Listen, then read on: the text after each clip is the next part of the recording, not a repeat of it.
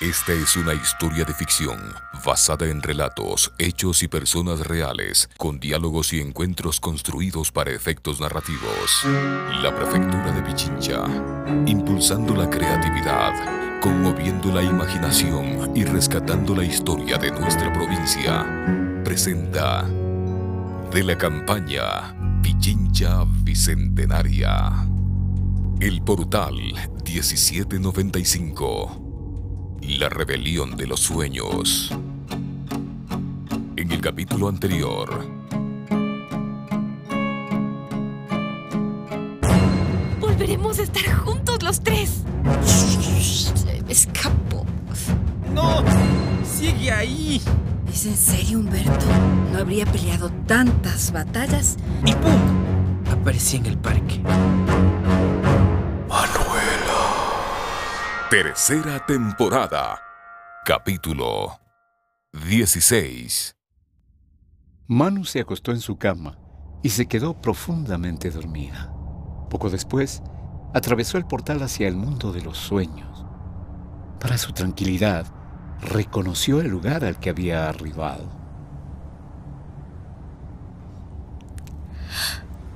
Tiene que ser al mercado de Paita. No pierdo nada si doy una vueltita.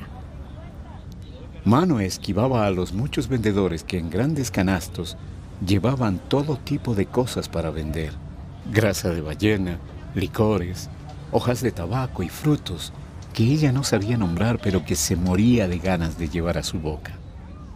Algo deslumbrada, llegó a un lugar en donde se concentraba un pequeño grupo de compradores que hablaba en varios idiomas hasta volverse inentendibles. Permiso. Disculpe, señorita. Con su permiso. Yo también quiero ver. Ya muévanse.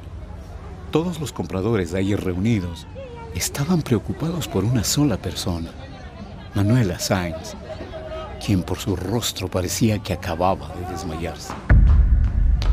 ¿Qué pasó? ¿Qué tiene, señora Manuela? There you have, sweet child. Take her to a doctor. ¿What? Espere, espere, espere. No necesitamos dinero. ¿Qué está...? ¿Cómo es que...? Cuando llegó a su puesto, ya le vi bien, bien malita la Sainz. Blanca, blanca como un fantasma. Luego, de eso es que se cae encima de sus cosas. Menos mal, la Jacinta le ayudó. Pero... ¿Y Jonatas? ¿Dónde estará? Fue a ver un doctor. Con el doctor, ni hay cómo contar. Ahorita está lejos. La señora del otro puesto le ofreció un caldito. Pero mírela, débil, débil, hasta para sostener su cucharita. ¿Cuántos dedos ves aquí, Sainz? Sainz. ¿Sí ve lo que le digo? No haga eso. Mejor ayúdeme a llevarla a su casa. Vive por aquí nomás. Entre Jonatas y yo lo solucionaremos. Arriba.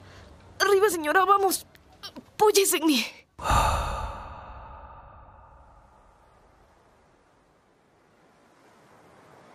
Señora, no sabe el susto que me dio. Imagínese que me despierto y no la veo en su cama. Ya habíamos quedado que solamente yo saldría a vender en el mercado de ahora en adelante. Al menos ya comió un poco. Recuperará fuerzas pronto, Jonatas. Ha estado comiendo muy mal, señorita Mano. Vive comiendo los dulcecitos. Amigas mías, se preocupan demasiado por mí. Yo no quiero que nada malo le suceda. Yo peor. Mientras pueda moverme, queridas, todo esto es una exageración. No intente levantarse, mi señora, porque toda paciencia tiene un límite. ¿Y usted? Oh, Dios mío. Jonatas, yo me ocuparé de ella el día de hoy. Manu comprendía la impotencia de Jonatás. La sujetó de la mano y con su mirada intentó transmitirle calma. También entendía a Manuelita, pues debía ser incómodo para ella sentirse como una carga más en la casa. Déjanos a solas un momento, Jonatas. De acuerdo. Pero antes, aquí tiene la pluma que me pidió. La encontré en el baúl esta mañana antes de que empezara mi susto. Gracias, amiga. Manu se quedó a solas con Manuela Sáenz. La habitación era pequeña y bastante calurosa. Le atravesaba el sonido de las olas y a esa hora la luz se daba forma de entrar por las tablas de madera de las paredes, alumbrando las pocas cosas que ahí se encontraban. ¿Y este uniforme blanco, señora Manuela? ¿Es suyo? Era uno de mis favoritos. Jonatás también lo encontró en estos días. Qué fuerte me veía puesto ese vestido.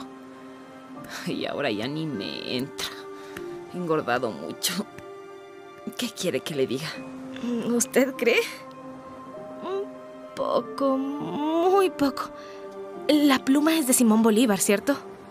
Me gusta cómo está tallada. Así es, señorita Manu. Fue el último regalo que me obsequió Simón, que lo disfrutó.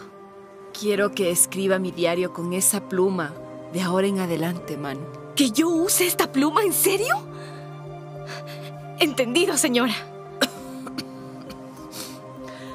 ¿Por dónde empezar? Va, yo sé lo que todo el mundo quiere saber, aunque yo siempre intenté esquivarlo. ¿Se refiere a...? Su muerte, sí. Estos días ha estado muy presente en mi memoria. Convendría empezar diciendo que el sueño de la Gran Colombia, ya para 1828, era un humo espeso que lo barría el viento. Santander había conseguido ser la máxima autoridad. Los ánimos estaban diezmados y Bolívar, al estar enfermo, rechazaba toda oportunidad que yo le señalaba. Manuela, ya dejé todos mis cargos. Usted y quienes más pensaron este disparate. Urdaneta, tú confiabas en él. Necesitamos que usted regrese al frente de la Gran Colombia. Mire lo que Santander ha provocado. El pueblo se sumerge en el caos. Es un golpe de Estado. lo que usted propone, Manuela. Les daré más motivos para llamarme tirano. Entonces lo consiguieron. La prensa, tus enemigos y la presión de Europa consiguió acabar con nuestro sueño. Dígame que estoy equivocada. Manuelita, mi amable loca, míreme, por favor. Nosotros tuvimos el tiempo de combatir, pero ahora apenas si puedo sostener este cuerpo que llevo a cuestas. Debo aparentar ante los demás que Bolívar sigue siendo Bolívar. Pero mi doctor lo sabe todo y no tiene pelos en la lengua para decirme la verdad en la cara. Quizá este es otro tiempo para... Realice su viaje, Simón. Recupere la serenidad de su mente y después, solamente después, regrese a Colombia y volvamos a dar batalla. Sin golpes de Estado. No es legítimo, Manuela. Contradice todo por lo que hemos luchado.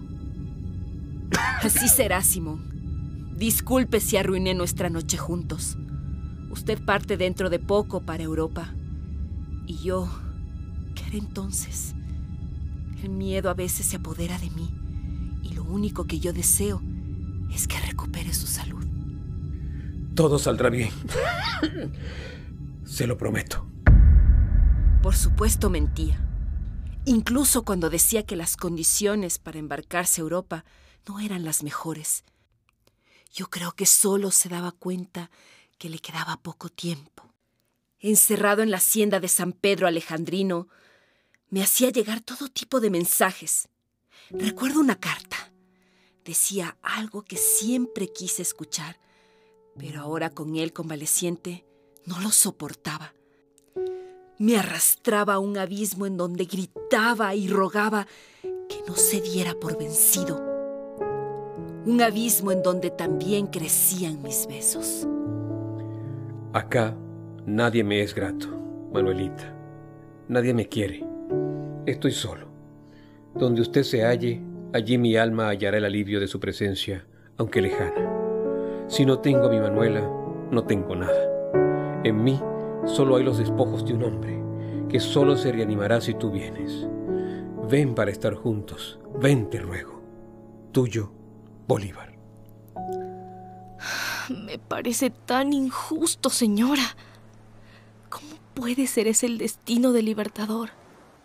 Lejos de usted, lejos de su pueblo, como un hombre cualquiera. En sus últimos días, señorita Manu, solo podía confiar en Perú de la Croix. Era un buen amigo. Siempre me escribió para contarme sobre la salud del libertador. Y él fue quien redactó su testamento. De la Croix. De la Croix. Aquí me encuentro, libertador. Necesito... Necesito que apuntes lo que te voy a decir. En el acto, Su Excelencia. Yo los imagino, señorita Manu, como dos hombres que tienen la certeza de lo que está por ocurrir. Bolívar recostado en su cama y a su lado Perú de la Croix, casi como está usted ahora, señorita Manu. No diga eso, señora Manuela. Mis últimos votos son por la felicidad de la patria. Si mi muerte contribuye para que cesen los partidos y se consolide la unión, yo bajaré tranquilo al sepulcro. Yo imagino a Simón como quien se encuentra perdido en un laberinto, señorita Manu. Un laberinto del cual nos sentimos completamente responsables. Apenas supe sobre el real estado de su salud, me dispuse a encontrarlo en la hacienda de San Pedro. Dígame que consiguió verlo, señora. Que Bolívar pudo ver por última vez su rostro. Lo alisté todo en tan poco tiempo. Tomé tan pocas precauciones que ni siquiera pude llegar a... En un pequeño pueblo llamado Guadúas, un soldado me reconoció y me compartió la noticia que todos sabían.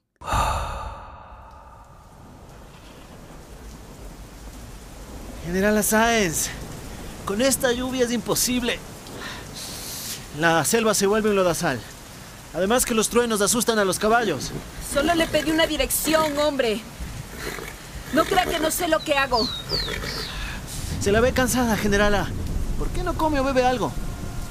Tenemos una señora dispuesta a atenderla. A mi regreso se la acepto, soldado. Dígale que el libertador me acompañará y comerá conmigo. Volverá a ser el vigoroso hombre que conocieron todos. Señora, señora, espere un momento. Gen- generala, espere. Voy a pedirle... ¿Qué? ¿Qué es lo que sabe? Dígalo de una vez. Ah, es... Es sobre el Libertador. Él... Él ha... El Libertador... Ha muerto. No, por favor. No. No, no.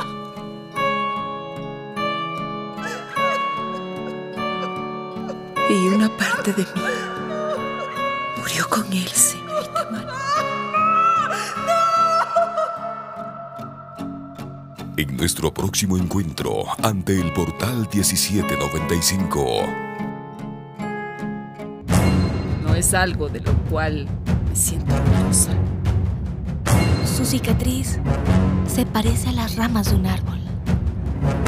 No me abandones. No, no. Simón.